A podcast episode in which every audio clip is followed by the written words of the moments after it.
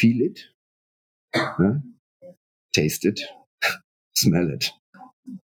Weil du musst, ich, ich glaube, du musst einfach erst die Erfahrung machen. Und wenn's am Anfang klar auch ein bisschen weh tut, äh, es bleibt in Erinnerung und im besten Falle tut's nicht weh, weil das Fahrrad gut war und im besten Fall hast du noch einen super inhaltlichen Input gehabt. Willkommen am Desire Alliance Lagerfeuer, dem Podcast zur Kommunikation in der Rad-, Outdoor- und Bergsportbranche. Mein Name ist Norman Bielig und ich treffe mich hier am Lagerfeuer mit Marketeers, CreatorInnen, Kreativen und AthletInnen der Branche zum Gespräch. Ganz ungezwungen und dennoch gehaltvoll. Wir fokussieren uns auf die narrativen Stränge unserer Aktivitäten, blicken auf Entwicklungen und erzählen Geschichten. Ganz unprätentiös, einfach aus dem Wunsch heraus Erfahrungen und Gedanken zu teilen und andere daran teilhaben zu lassen. Willkommen am Desirelines Lagerfeuer. Christian Tänzler ist der Pressesprecher von Visit Berlin und zweiter Vorsitzender des Bundesverbandes des ADFC. Mit Visit Berlin bespielt er urbane radtouristische Angebote und sieht dort auch eine steigende Relevanz. Im Verlauf sprechen wir vor allem über die politische Dimension von Radtourismus, den Impact auf unterschiedliche geografische Räume und warum wir in Zukunft vor allem den Freizeit- und Ausflugsverkehr noch aktiver bespielen sollten. Radfahren ist aktives Erleben mit allen Sinnen, sagt Christian. Und so freue ich mich auf dieses aktive Erleben gemeinsam am Desire Alliance Lagerfeuer mit Christian Tänzler. Ja, Christian, schön, dass es klappt. Ich freue mich sehr, hier mit dir am digitalen Lagerfeuer zu sitzen und einfach ein bisschen Zeit zu verbringen. Gleich mal zu Beginn die Frage an dich. Was beschäftigt dich denn aktuell so? Ja, äh, erstmal vielen Dank für die Einladung äh, zum Podcast. Das macht mir sehr viel Spaß. Ich äh, bin noch voller Eindrücke äh, von der Velocity-Konferenz. Da war ich letzte Woche äh, in Leipzig. Und was mich besonders begeistert hat, war einfach die Internationalität. Die Internationalität, äh, da kommen ja aus der ganzen Welt Leute zusammen, die sich für das Thema Fahrrad nicht nur Fahrradtourismus, sondern Fahrradfahren insgesamt äh, begeistern und äh, sich da auszutauschen. Und es tut auch ehrlich gesagt gut. Äh, wir jammern ja über viele Sachen äh, beim Thema Fahrradfahren, aber es tut ganz gut auch mal zu sehen, wie weit wir auch schon sind. Das ist immer so ein bisschen, ne? Äh, wir, wir haben da ein hohes Ansehen, weil Deutschland als Fahrradland äh, schon ja schon ganz schön weit ist. Natürlich gibt's noch viel zu tun, aber es tut auch mal ganz gut zu hören, ey, ihr seid ja schon ganz schön weit. Also ein bisschen Schulterklopfen, weißt du? Das kann ich mir vorstellen, dass das ein durchaus gutes Gefühl ist. Lass uns da vielleicht wirklich gleich mal konkret bleiben. Was ist aus deiner Sicht oder was sind aus deiner Sicht Themen, in denen wir schon ganz gut sind? Also ich glaube, äh, wenn wir jetzt mal auf den Radtourismus blicken, ist also mein Steckenpferd, finde ich, äh, sind wir schon ziemlich äh, weit, was wir an Qualif Qualitätsrouten haben, was wir an thematischen Routen haben. Die Infrastruktur ist gerade was, was Radtourismus betrifft, ich denke da nur an die, an die Knotenpunktausweisung. Da streiten sich zwar die Geister. Ich finde sie persönlich ganz toll. Mhm. Und ich finde, da sind wir schon recht vorbildlich. Okay, das heißt, es ist wirklich so in dem in dem Bereich Radtourismus. Da schauen wir später auf jeden Fall nochmal näher rein, mhm. auch zur Velocity. Jetzt ist es ja so, dass wir heute so ein bisschen in, in zwei Rollen sprechen. Ähm, und du bist ja einerseits hauptberuflich der, der Pressesprecher für Berlin, andererseits auch noch stellvertretender Vorsitzender des ADFC. Lass uns vielleicht wirklich mal kurz mit der, mit der Stadt Berlin einsteigen und dem, was ihr im Radtourismus dort macht. Was für Möglichkeiten habt ihr als, ja, als Stadt auch wirklich radtouristische Angebote zu entwickeln und in die Kommunikation zu bringen? Ja, also ich bin der Pressesprecher von Visit Berlin, um genau zu sein, also die touristische, das touristische Berlin, nicht von der ganzen Stadt. Wobei äh, Touristen sind ja überall. Und das ist auch genau der Ansatz. Es ist ja der äh, Radtourismus im urbanen Raum ist ja vollkommen anders als im ländlichen Raum. Bei uns, und äh, das ist jetzt äh, kein Understatement, ähm, ist das Thema Fahrrad in vielen Bereichen ja Mittel zum Zweck. Das heißt, unsere Gäste kommen hier nach Berlin. Die kommen natürlich auch, weil sie vielleicht hier den Radweg Berlin-Kopenhagen starten oder den Spreeradweg hier beenden oder wie auch immer. Aber die Mehrzahl unserer Gäste, die Fahrrad fahren, sind, ich nenne es jetzt mal so, Gelegenheitsradler. Und ähm, das eröffnet natürlich nochmal ganz andere Dimensionen. Die nutzen das Fahrrad ja sozusagen als Sightseeing-Möglichkeiten. Und ähm, das ist für uns, das ist für uns äh, ganz wichtig, äh, weil es ja auch äh, den Aspekt der Nachhaltigkeit sehr, sehr jetzt in aller Munde seit vielen Jahren. Ähm, es es äh, ermöglicht einfach eine nachhaltige Stadterkundung. Und ähm, das sehe ich als einen sehr, sehr positiven Schritt. Und du kannst natürlich auch über das Thema Fahrrad so wunderbare unterschiedliche Themen transportieren. Ob das jetzt Architektur oder Gastronomie ist, ob das äh, Kultur, Musik ist, ähm, Geschichte. Äh, du kannst die Themen wunderbar trans äh, transportieren im wahrsten Sinne des Wortes über das Thema Radfahren.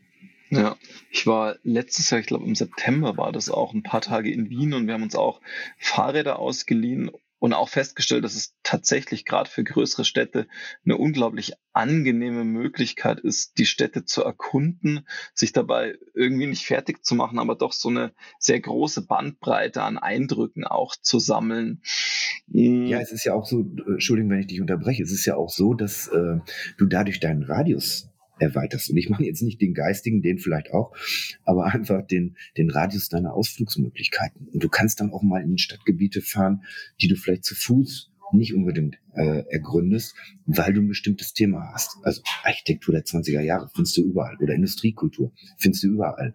Äh, Gerade auch in den, in den nicht zentralen ähm, Städten. Und so kommst du natürlich auch ein bisschen abseits der äh, gewohnten Pfade beziehungsweise We Fahrradwege ähm, siehst du was, was du vielleicht von Berlin nicht kennst. Und das interessiert natürlich vor allem auch Leute, die schon ein paar Mal in Berlin waren. Das heißt, du kannst dadurch auch nochmal andere Zielgruppen ansprechen und vielleicht auch die Leute zu motivieren und sagen, hey, es, es gibt jedes Mal was Neues und Spannendes in Berlin zu entdecken. Und um das besonders gut oder eine besonders gute Möglichkeit ist einfach das Fahrrad. Okay, das ist jetzt tatsächlich eine Frage, die ich mir im Vorfeld schon gestellt habe.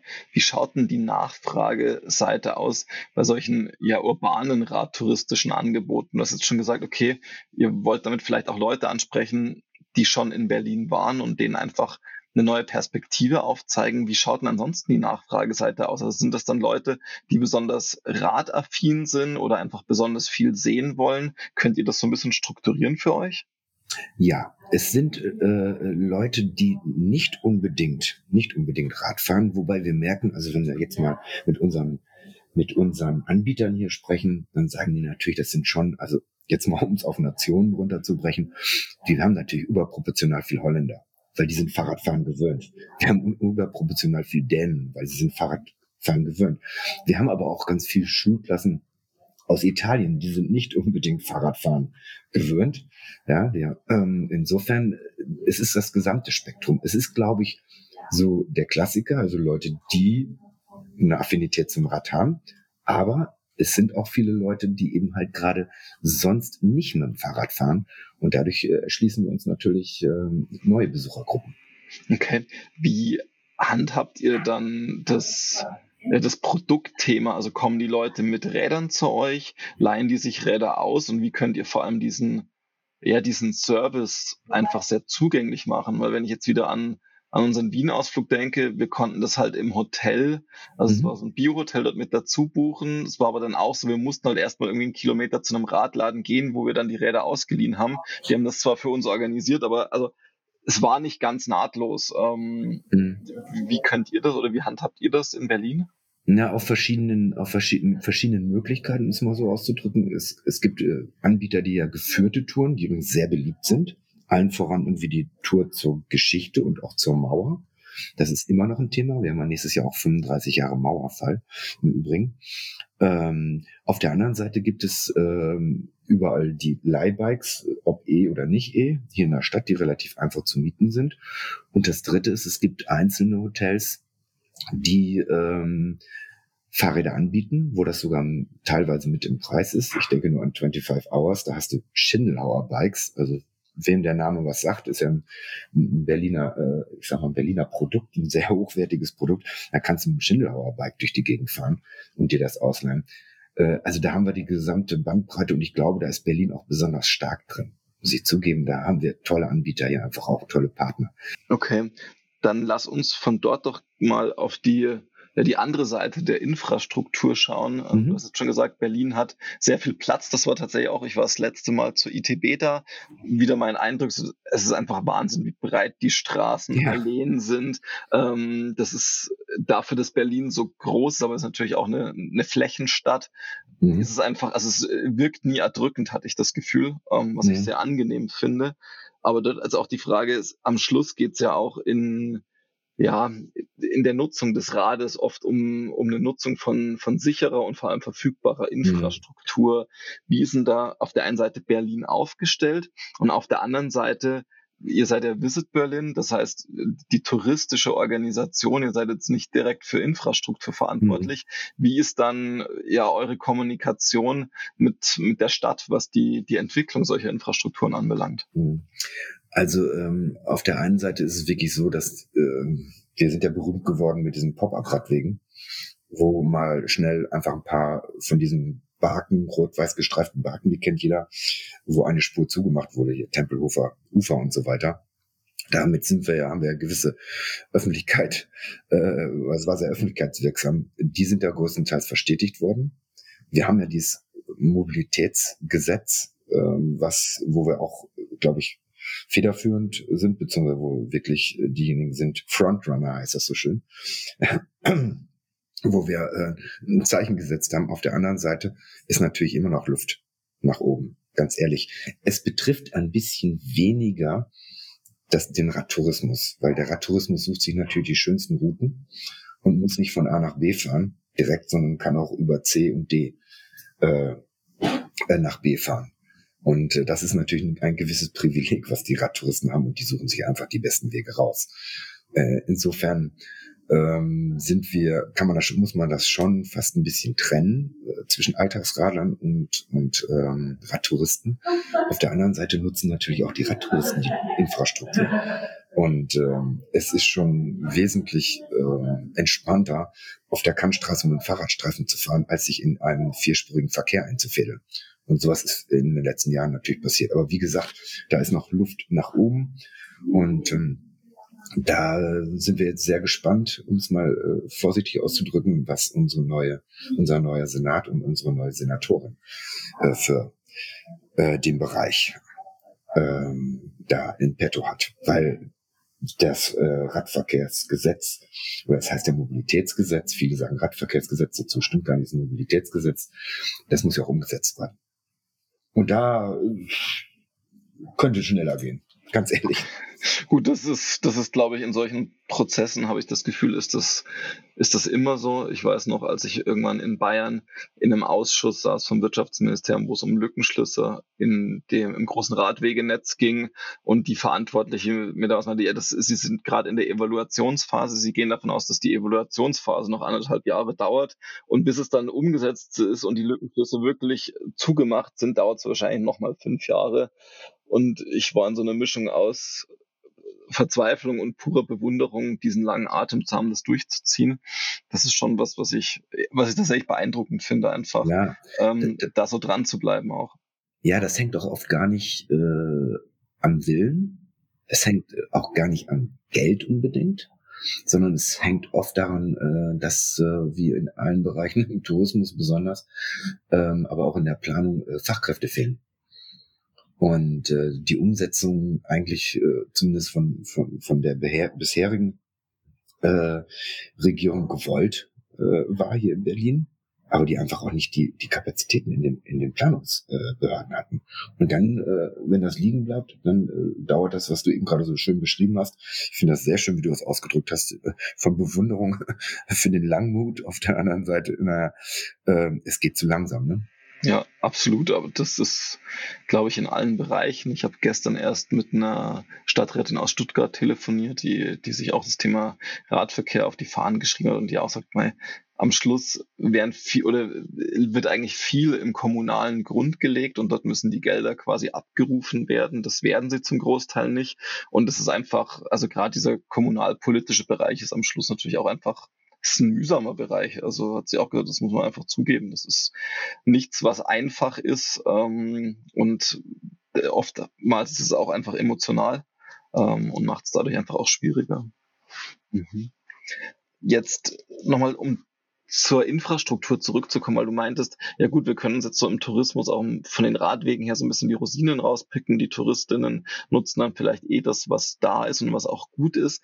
Wenn ich so drüber nachdenke, würde ich ja aber mutmaßen, dass eine touristische Radwegeinfrastruktur, eine Alltagsradwegeinfrastruktur eigentlich sehr, ja nicht gegensätzlich ist, aber doch sehr anders funktioniert. Also wenn wir mal darüber nachdenken, wie, wie Städte rund um Autoverkehr geplant worden sind, also um, diese, um diesen Pendelverkehr drumherum, dann ist ja das schon auch immer noch hauptausschlaggebend dafür, wie Radwegeinfrastruktur im, im urbanen Bereich geplant wird. Also für diesen Pendelverkehr, auch wenn der sich aus meiner Sicht und aus Studienlagen heraus ja auch ähm, spätestens durch Corona massiv verändert hat, also dass der vielfältiger geworden ist mit mehr Zwischenstopps, aber also nicht mehr dieses Pendel von A nach B. Aber die Infrastruktur ist ja eigentlich überhaupt nicht die Infrastruktur, die ich als Touristin brauche, weil ich will ja eher meine Rundwege haben ähm, und verschiedene ja, Highlights verbinden. Ich will ja nicht eben von, von meinem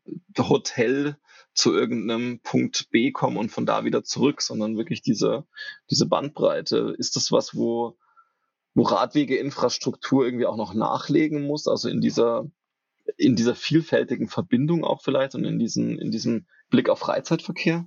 Naja, der Plan ist ja sozusagen ein Radwegenetz über die Stadt zu legen. So, dieses Radwegenetz äh, beinhaltet sowohl das, was du gerade angesprochen hast, für die Pendler.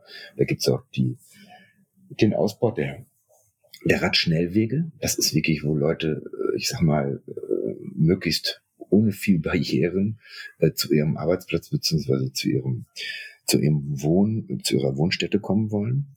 Ähm, auf der anderen Seite sollte aber, und das ist ja der Plan, und wenn du dir mal das Radwegenetz in Berlin anguckst, äh, wirklich wie netzartig, äh, wie der Name auch wirklich sagt, über die Stadt äh, gelegt werden. Und ähm, da wird dran gearbeitet und dieses Netz kannst du dann natürlich auch als, als äh, Gast, äh, als äh, Tourist hier nutzen. Insofern schließt sich das eine, schließt das andere überhaupt nicht aus. Und wenn wir jetzt mal, das ist jetzt sehr theoretisch, wenn man jetzt mal in die Praxis geht und guckt, ähm, wo, führen, wo führen denn interessante Strecken lang, äh, dann schließt das eine das andere nicht aus. Also ich denke jetzt gerade so an, an die Nord-Süd-Verbindung, wenn du ähm, vom Potsdamer Platz äh, Richtung Gleisdreieck runterfährst und dann bis zum Südkreuz. Das ist eine super Strecke. Da fährst du durch den Park. Das ist aber auch gleichzeitig ein Teil äh, von vom Radschnellweg. Also es ist eigentlich ein sehr sehr großes, äh, sehr sehr gutes Beispiel.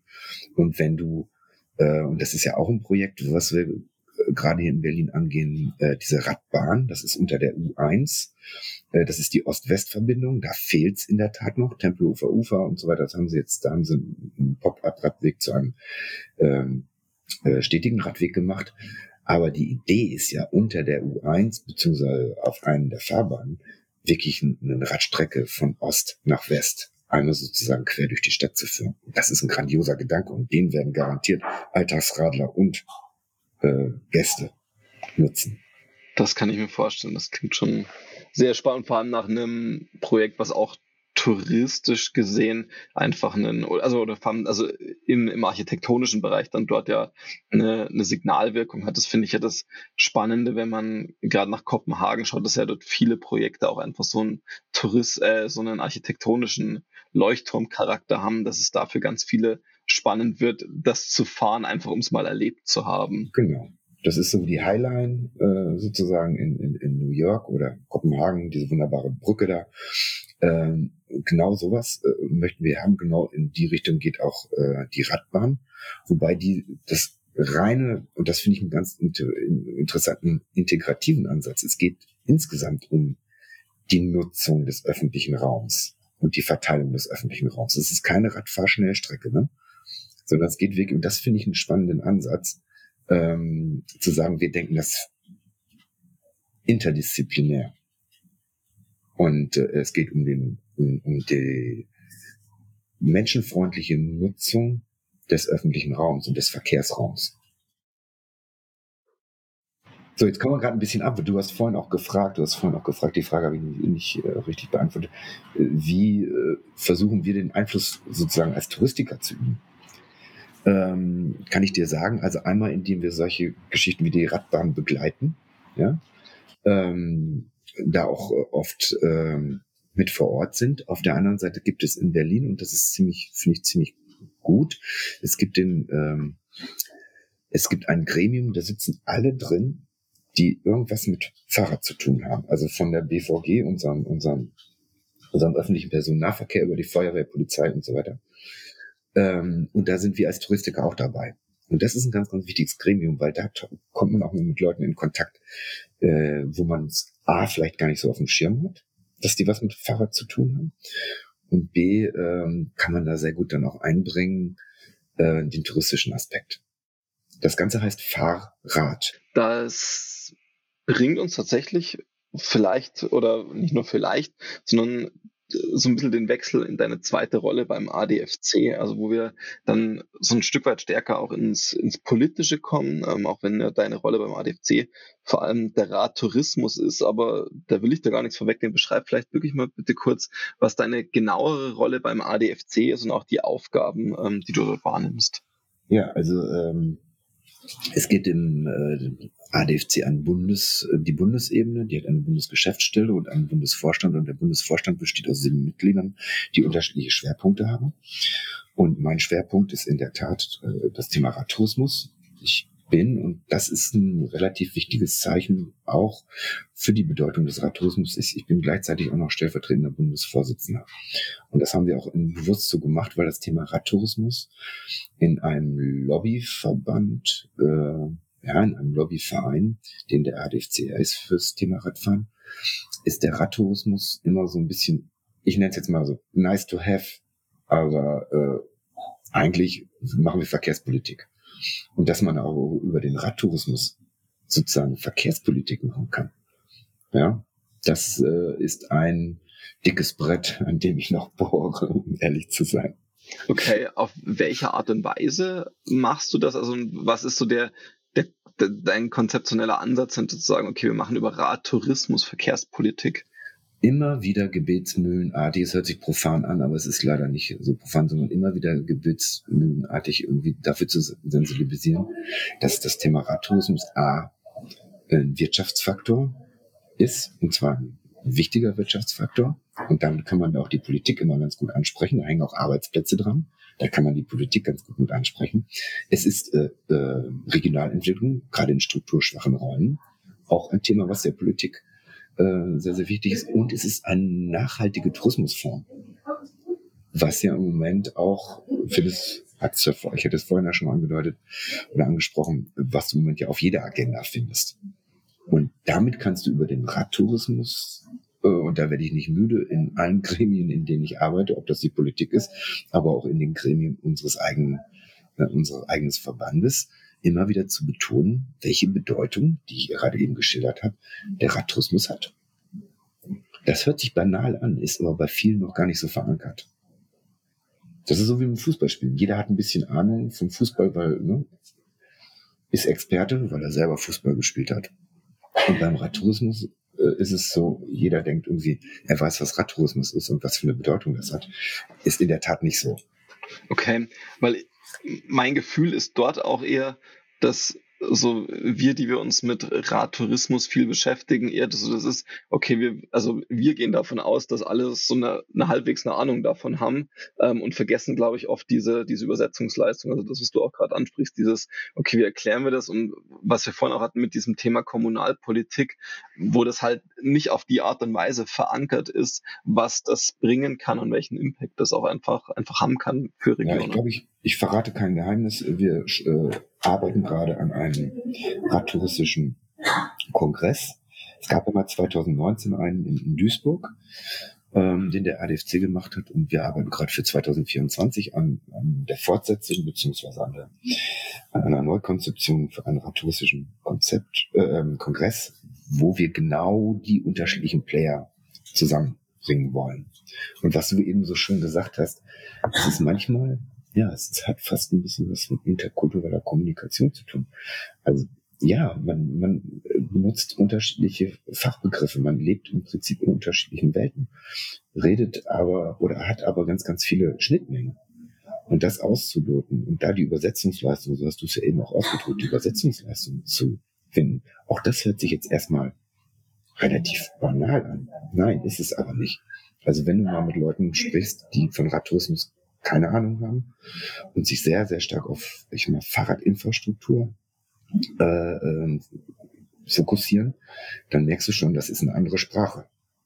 Da gibt's andere Abkürzungen und da gibt's andere, andere Fach, anderes Fachvokabular und da schlottern selbst mir manchmal die Ohren.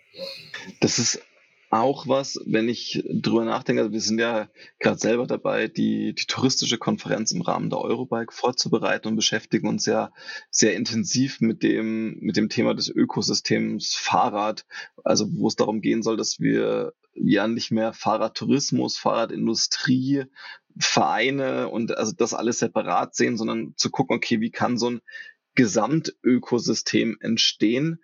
Und aus meiner Sicht ist es ja schon bemerkenswert, dass diese Industriezweige am Schluss ja gefühlt alle schon recht alt sind. Also es gibt eine Radindustrie schon sehr lange, es gibt auch Radtourismus ähm, als relevanten Wirtschaftsfaktor schon eine ganze Weile, aber ein gesamtes Ökosystem oder einen Ansatz für ein Ökosystem gibt's gefühlt immer noch nicht.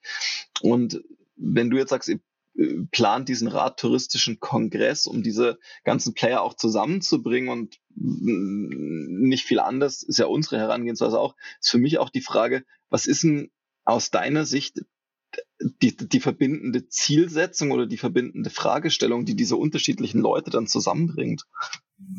Ja, dass sie im Prinzip, im Prinzip auf eine mehr oder weniger gemeinsame Infrastruktur hinarbeiten, dass sie im, besten Fall, und jetzt wird es wieder ein bisschen politisch, auch mit an einer Verkehrswende schrauben.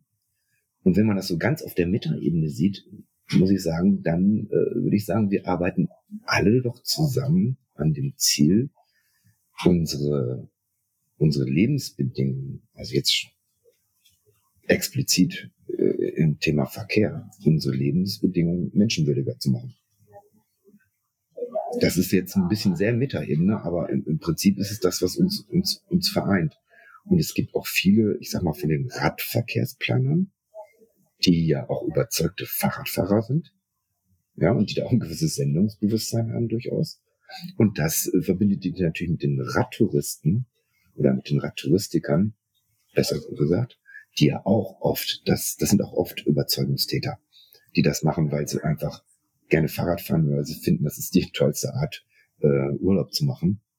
Und da, da gibt's eine Schnittmenge. Und die Schnittmenge ist allen voran vielleicht äh, ein Stück mit an der Verkehrswende zu arbeiten und äh, unseren Straßenraum, unseren Verkehrsraum auch so zu gestalten, dass es für alle Verkehrsteilnehmer äh, hehres Ziel übrigens, für alle Verkehrsteilnehmer äh, angenehm ist, ihn zu nutzen. Okay. Mhm. Das war jetzt ein bisschen die Predigt, aber ähm ja, das ist also ich finde den Punkt total interessant. Ähm, äh, ich stelle mir wirklich die Frage, ob also ob das gerade so auch in der Kommunalpolitik, ob das ob das die Leute mitgehen, so dieses diese diese Mobilitätswende ob die, diese, die, diese Prämisse, die wir dort setzen, okay, die ist am, eigentlich von allen Seiten ja schon gewollt. Es gibt halt so gewisse Hürden dahin, ähm, dass das angenommen werden kann. Also, dass das am Schluss wirklich die meisten, die in diesem Feld agieren, tatsächlich auch wollen. Ja, aber da, muss ja auch nochmal, da muss ja auch noch mal differenzieren. Es ist nicht das gleiche, ob du vom ländlichen Raum sprichst oder vom urbanen Raum ich glaube, im ländlichen Raum, ich bin, ich bin auch der Letzte, der sagt, irgendwie Autos sind doof und ich will gar keine Autos mehr. Wir müssen die Autos abschaffen. Blödsinn. Da, wo sie nützlich sind oder Spaß machen, äh, äh sind auch Autos wichtig.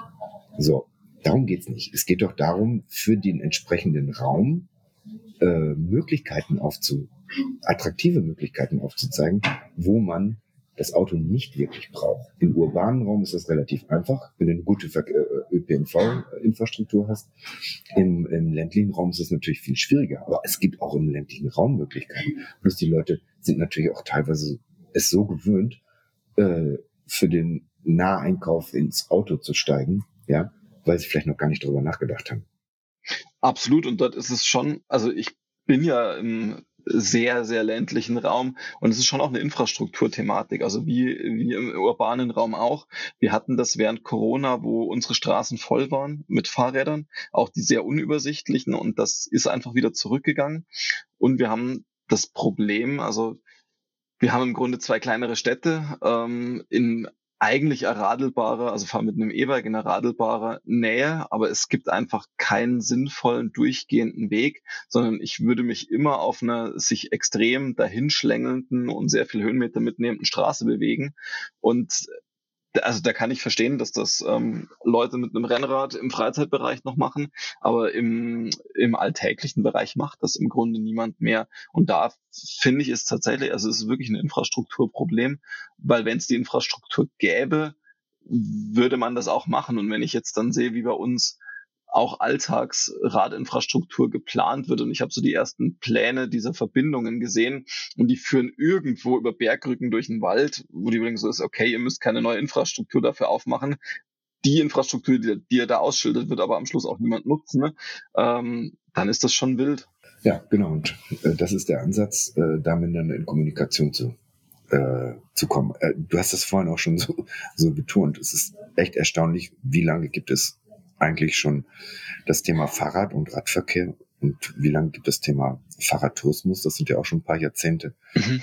Äh, es ist eigentlich erstaunlich, ähm, dass da immer noch so viel, ja, Non-Kommunikation ist. Mhm. Lass uns von dort äh, von den, also von diesem politischen Thema, ähm, ja, in ein vielleicht anderes politisches Thema reinschauen, in das Thema, Thema Marktforschung und dieses Thema Zahlen, Daten und Fakten ist ja, gefühlt auch eigentlich immer ein politisches, weil es immer so eine ähm, Argumentationsgrundlage ist. Und ihr habt ähm, ja ganz klassisch zu ITB in Berlin auch die, die neue Radreiseanalyse vorgestellt. Lass uns doch da gern gemeinsam mal reinschauen und vielleicht von deiner Seite aus mal, was so die relevantesten Ergebnisse ähm, aus der diesjährigen Radreiseanalyse sind. Vielleicht nochmal, vielleicht noch mal ganz kurz vorher zur Einordnung, weil äh, ich weiß nicht, ob alle die Radreiseanalyse ähm, so dem Schirm haben oder sagen wir mal so die Historie auch, weil die Radreiseanalyse gibt's jetzt äh, seit 1999. Das heißt, wir haben demnächst 25 Jahre Radreiseanalyse. Wir sind auch gerade dabei, das Konzept sozusagen den aktuellen Entwicklungen anzupassen. Und das ist damit eine ganz, ganz wichtige, du hast, du hast es vorhin auch schon so angedeutet, das ist eine ganz, ganz wichtige Entscheidungsgrundlage und Argumentationshilfe, genau was, worüber wir vorhin gesprochen haben, um den Amtsdirektor oder den Landrat und so weiter davon zu überzeugen, äh, dass da Musik drin ist, um nicht zu sagen Arbeitsplätze, um nicht zu sagen ähm, Infrastruktur, die auch äh, fürs Alltagsradeln oder für die Alltagsmobilität genutzt werden kann, die eine Region ja auch attraktiv machen. Also um da, um da sozusagen eine, eine Argumentationshilfe zu haben, ich glaube, dafür ist das ein ganz, ganz ganz, ganz wichtige äh, Geschichte. Und diese Radreiseanalyse äh, und die Vorstellung der Radreiseanalyse wird ja immer verbunden mit der Auszeichnung der äh, äh, radtouristischen Regionen und, ähm, und Wege. Und das ist auch ein ganz, ganz wichtiges Symbol, ähm, zu zeigen, welchen Stellenwert das Ganze hat. Und wenn du, wenn ich da mal aus dem Nähkästchen plaudern darf, äh, wie viel Anrufe wir vorher schon kriegen, bevor das veröffentlicht wird. Ist mein, ist unsere Radroute bei uns durch die Region, äh, äh ist die, ja, müssen ja alle qualifiziert, zertifiziert sein. Das machen wir auch auf dem ADFC. Ist das, ist sie dabei? Ist sie unter den ersten Plätzen und so weiter? Also da wird richtig, das, das ist ein bisschen fast wie, wie jetzt etwas übertrieben, aber bei der Oscar-Verleihung, ja, äh, dass die Leute wirklich, das ist für die ein Thema, das ist für die auch ein Anreiz und das ist für die auch äh, eine Wertschätzung äh, für das, was sie sich eingesetzt haben äh, im Radtourismus. So. Und wenn wir uns jetzt mal äh, angucken, was so die, die Hard Facts sind, oder die, das, was in diesem Jahr besonders für mich an Bedeutung äh, hat, dann ist es einmal ähm, die Aussage, dass äh, das Radfahren krisenfest ist. Und das bezieht sich sowohl als Alltagsradler als auch auf ähm, die Touristen, äh, Touristiker, weil es ist herausgekommen, dass 76 Prozent der Deutschen äh, Fahrrad fahren. Das ist ja schon mal, das ist ja schon mal eine Aussage.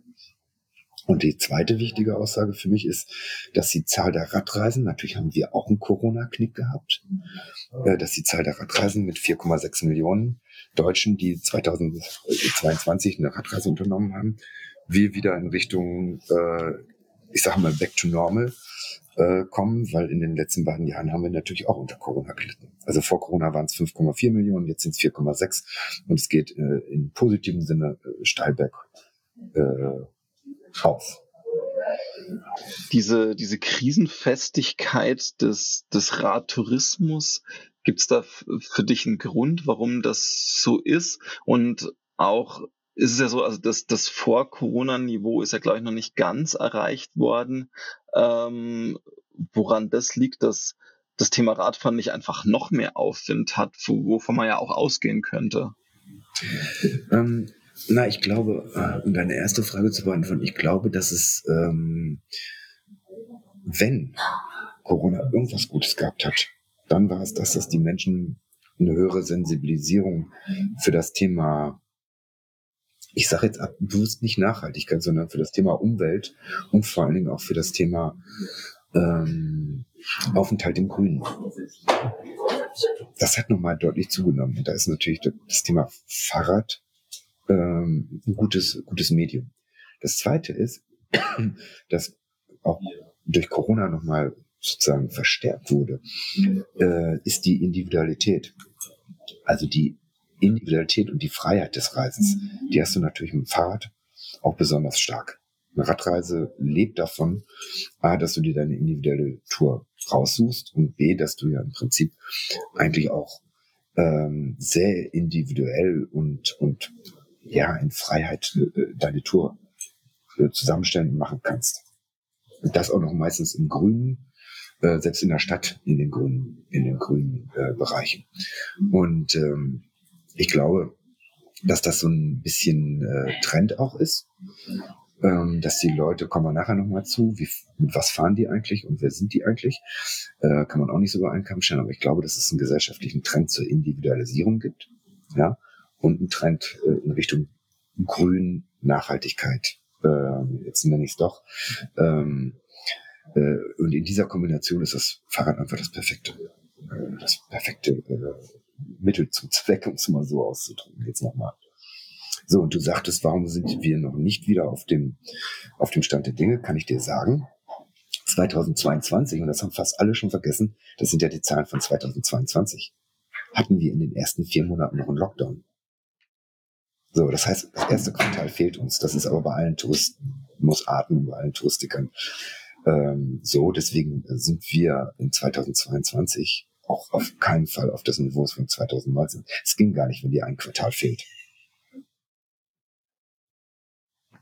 So, und da reden wir von Radtourismus und ich würde das gerne noch ein bisschen ausweiten, weil es für mich ist eine sehr, sehr spannende Frage.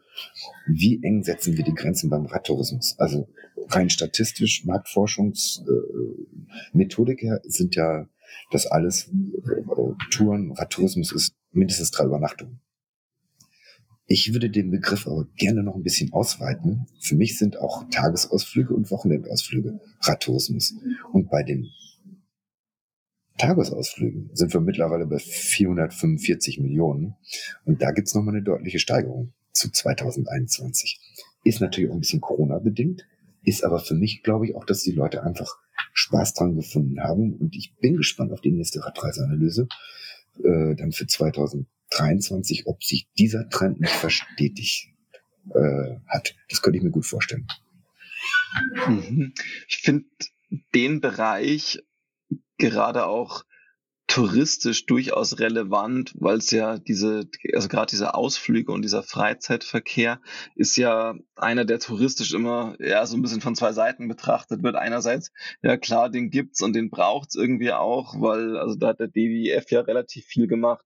Tageswertschöpfung, also da ist schon ganz schön viel Geld auch drin ähm, und ganz schön viel Wertschöpfung. Andererseits ist es halt auch viel Verkehr und ich glaube, das Spannende ist eigentlich, dass äh, diese Freizeitausflüge im, im radtouristischen Bereich eben diese positiven Seiten mitnehmen und die negativen Seiten ja im Grunde außen vor lassen, ähm, weil es diesen diesen Anreiseverkehr im Idealfall nicht in der Form gibt, weil das mehr Mobilitätsmittel der Wahl einfach das Fahrrad ist ähm, und damit auch aus Besucherlenkungssicht ähm, da einfach was ganz ja ganz andere, ganz andere Themen ähm, die aufgemacht werden können und eine ganz andere Masse an Leuten vielleicht auch, ähm, wo das für Regionen okay ist, ähm, weil einfach ja die Straßen nicht überfüllt sind in der Zeit.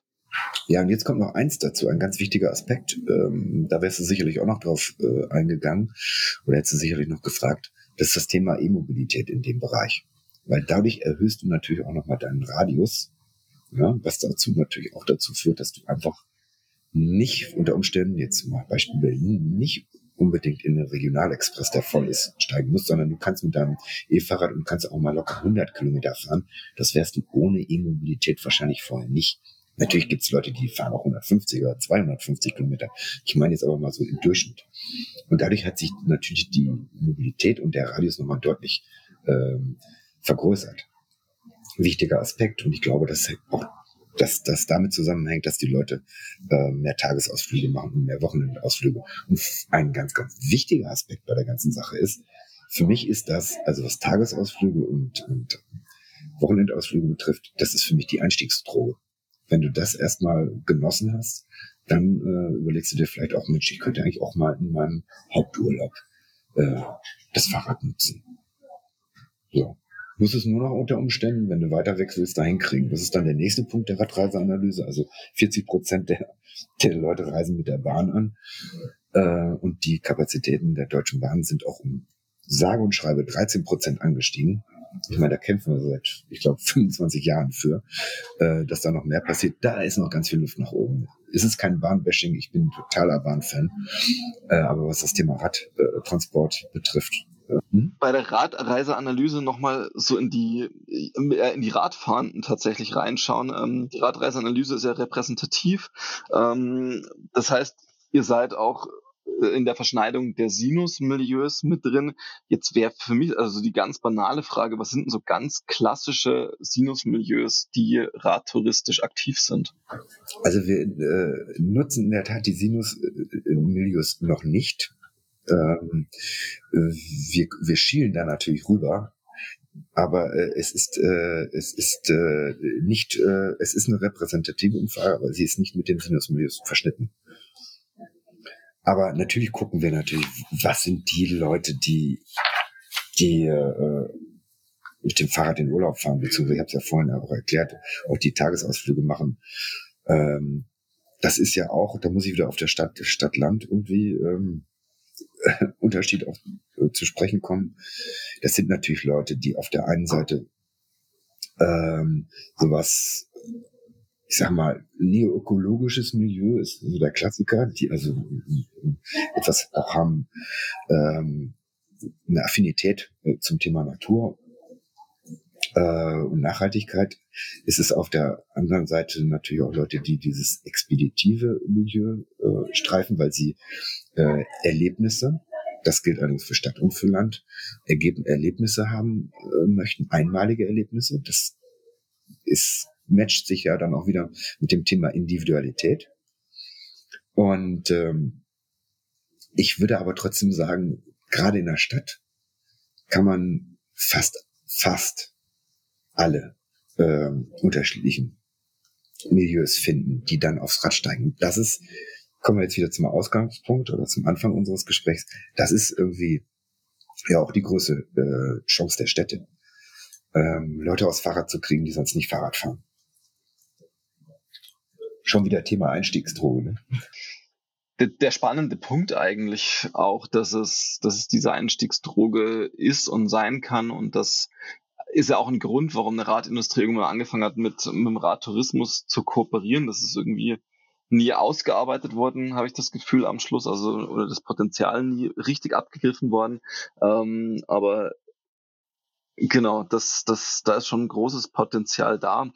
Hm, wenn wir nochmal in die Zielgruppen reinschauen, ähm, könnt ihr so einen Trend in der jüngeren Gruppe von Radreisenden auch erkennen? Und falls ja, ähm, wie könnte man diesen Trend oder diese, diese Zielgruppe auch beschreiben dann?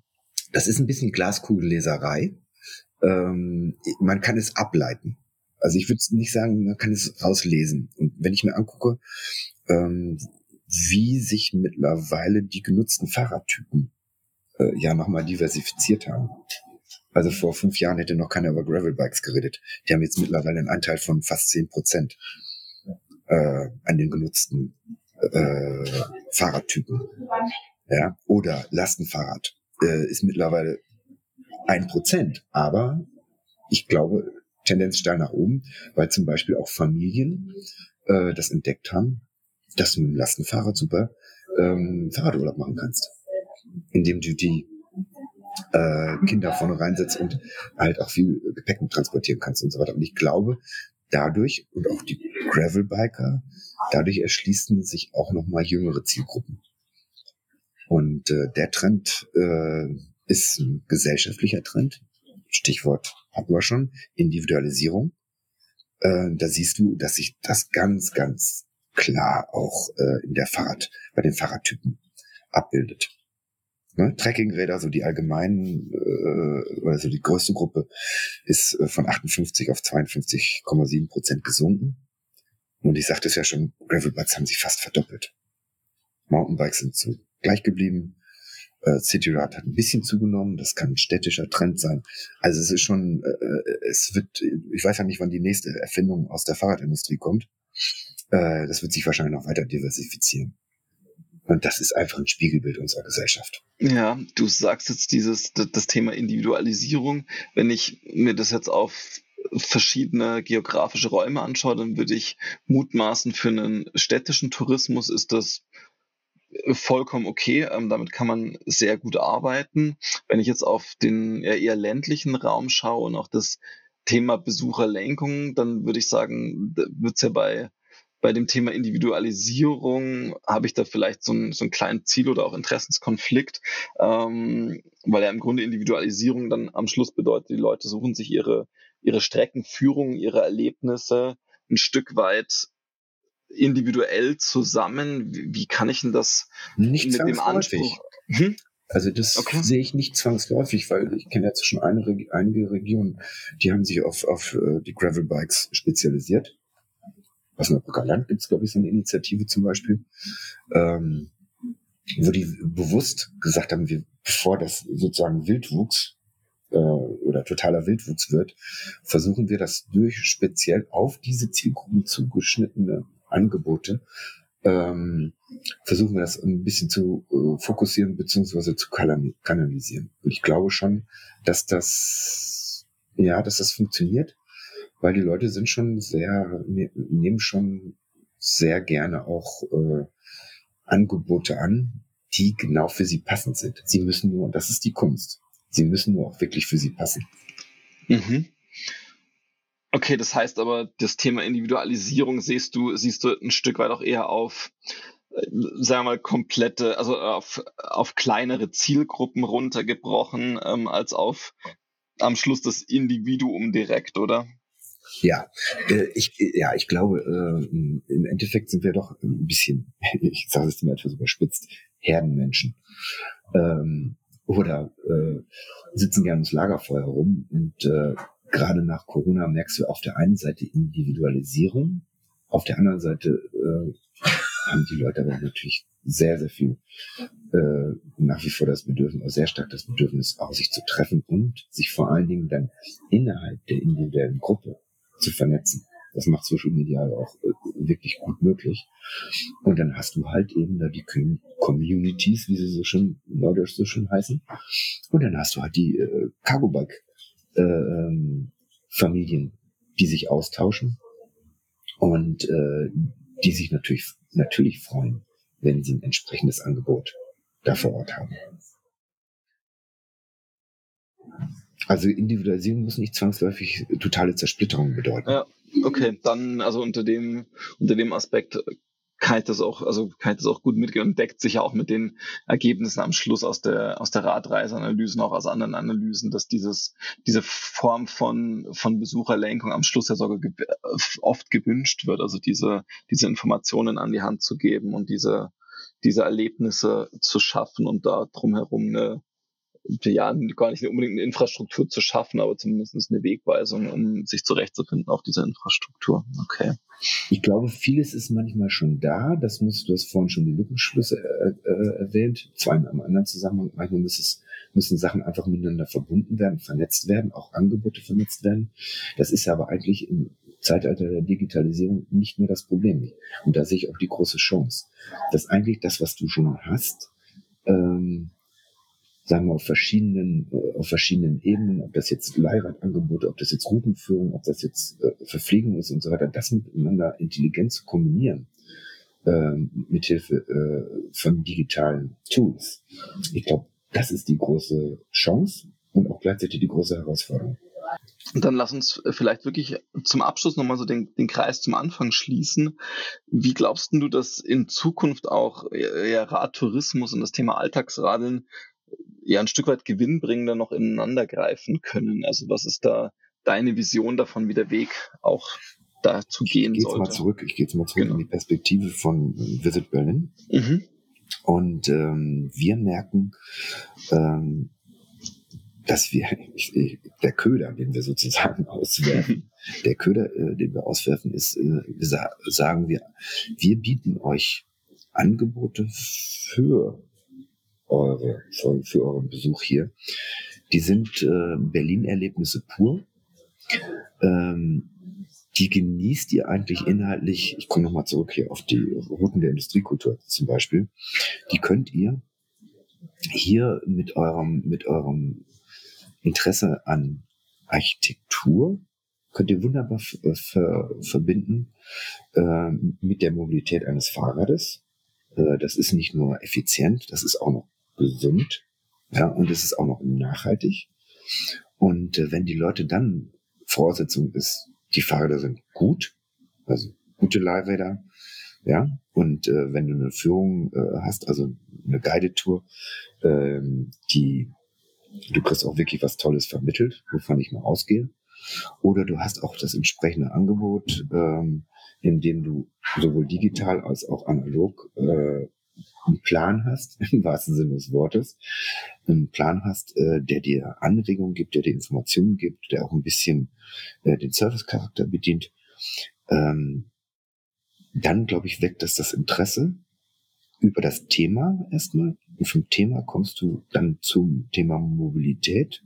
Und wenn du dann erstmal eine positive Erfahrung gemacht hast, was das Thema Mobilität auch gerade in der Stadt ist, glaube ich, nochmal eine Herausforderung. Viele Leute haben Angst, in der Stadt Fahrrad zu fahren. Wenn du ein positives Erlebnis hast ähm, über ein gutes, äh, gut ausgearbeitetes Angebot, dann kommen die Leute vielleicht doch ins Nachdenken. Und äh, wenn sie dann zu Hause sind, äh, wenn sie dann nochmal sozusagen in, den, in Erinnerung haben, ey, das war eigentlich total klasse mit dem Fahrrad. Also die kurzen, zumindest die kurzen mittleren Strecken. Das war ja auch äh, irgendwie ein positives Erlebnis. Das kann man nicht auch zu Hause auch machen. Und im besten, in, äh, vielen Fällen kommt das ja auch über das Thema Fahrrad. Ich habe ja vorhin schon erwähnt, also gut, Leute, die hier mal einen Schindelhauer ausprobiert haben, kann man Schindelhauer nur wünschen, äh, dass die äh, Bücher voll sind. die Auftragsbücher. Weil wenn du mal ein richtig gutes Fahrrad gefahren bist und du hast im, zu Hause nur eine Krücke, dann kannst du über das äh, tolle Erlebnis, ich weiß genau, wovon ich spreche. Ich habe früher auch mal Krücken gefahren, bis ich dann mal irgendwann im Urlaub auf ein richtig gutes Mountainbike gestiegen bin. Und ich so hinterher gedacht habe, mein Gott, das Fahrradfahrleben kann ja so einfach sein. Wieso hast du das nicht vorher entdeckt, du Blödmann? Das ist ehrlicherweise, finde ich, das ist ein sehr, sehr guter Abschluss und ein sehr guter Satz zum Mitgeben und als Inspiration vielleicht auch nochmal so dieses, also dieser Gedanke, wie kriegen wir das hin, dass Leute sich das nicht denken müssen, sondern so früh genug zum Radfahren kommen ähm, und diese, diesen, diese Schönheit und diesen Spaß daran tatsächlich entdecken können und auch diese tatsächlich Freude im Alltag dann mitnehmen können. Weil ich glaube, die Verschneidung ist echt was, was, was, was ein, ja, eine große Aufgabe ist, aber auch, glaube ich, den, den Unterschied machen kann neben der Infrastruktur. Nochmal, nochmal was ganz Banales zum Schluss. Äh, und das trifft aufs Fahrradfahren wie auf viele andere Bereiche auch zu. Feel it, ne? taste it, smell it. Weil du musst, ich, ich glaube, du musst einfach erst die Erfahrung machen. Und wenn's am Anfang klar auch ein bisschen weh tut, äh, es bleibt in Erinnerung und im besten Falle tut's nicht weh, weil das Fahrrad gut war und im besten Fall hast du noch einen super inhaltlichen Input gehabt. Und für uns, jetzt als Visit Berlin auch nochmal gesprochen, äh, ist das ein ganz, ganz wichtiger Punkt, gerade weil wir die Leute natürlich dazu bewegen wollen, A, öfter zu kommen, also Anreiz schaffen, zusätzliches Thema schaffen und B, wir wollen sie auch ein bisschen aus den Haupt ähm, touristischen Ameisenfaden wollen wir sie auch ein bisschen rausbringen und inspirieren, mal woanders hin, in diesem Falle zu fahren. Mhm. Sehr schön. Dann würde ich sagen, vielen Dank dir erstmal, Christian, für deine Zeit. Ich versuche mir zumindest noch mal so ein bisschen digital den, den Geruch des Lagerfeuers ähm, einzuverleiben und so ein bisschen dem nachzuhängen. Und ja, ich freue mich auf jeden Fall, dich bald auf der Eurobike treffen zu werden. Ähm, und bis dahin wünsche ich dir eine gute Zeit. Wir bleiben noch ein wenig sitzen und blicken ins Feuer. Wir hoffen, dass dir diese Folge des Desirelines Podcasts gefallen hat und freuen uns über Likes und positive Kommentare. Teile die Folge gern mit KollegInnen und FreundInnen, die Gefallen am Lagerfeuer finden könnten. Hast du Feedback und oder Gastempfehlungen für uns, dann schreib uns gerne eine Mail an podcast@desirelines.de. Bis nächste Woche am Desirelines Lagerfeuer.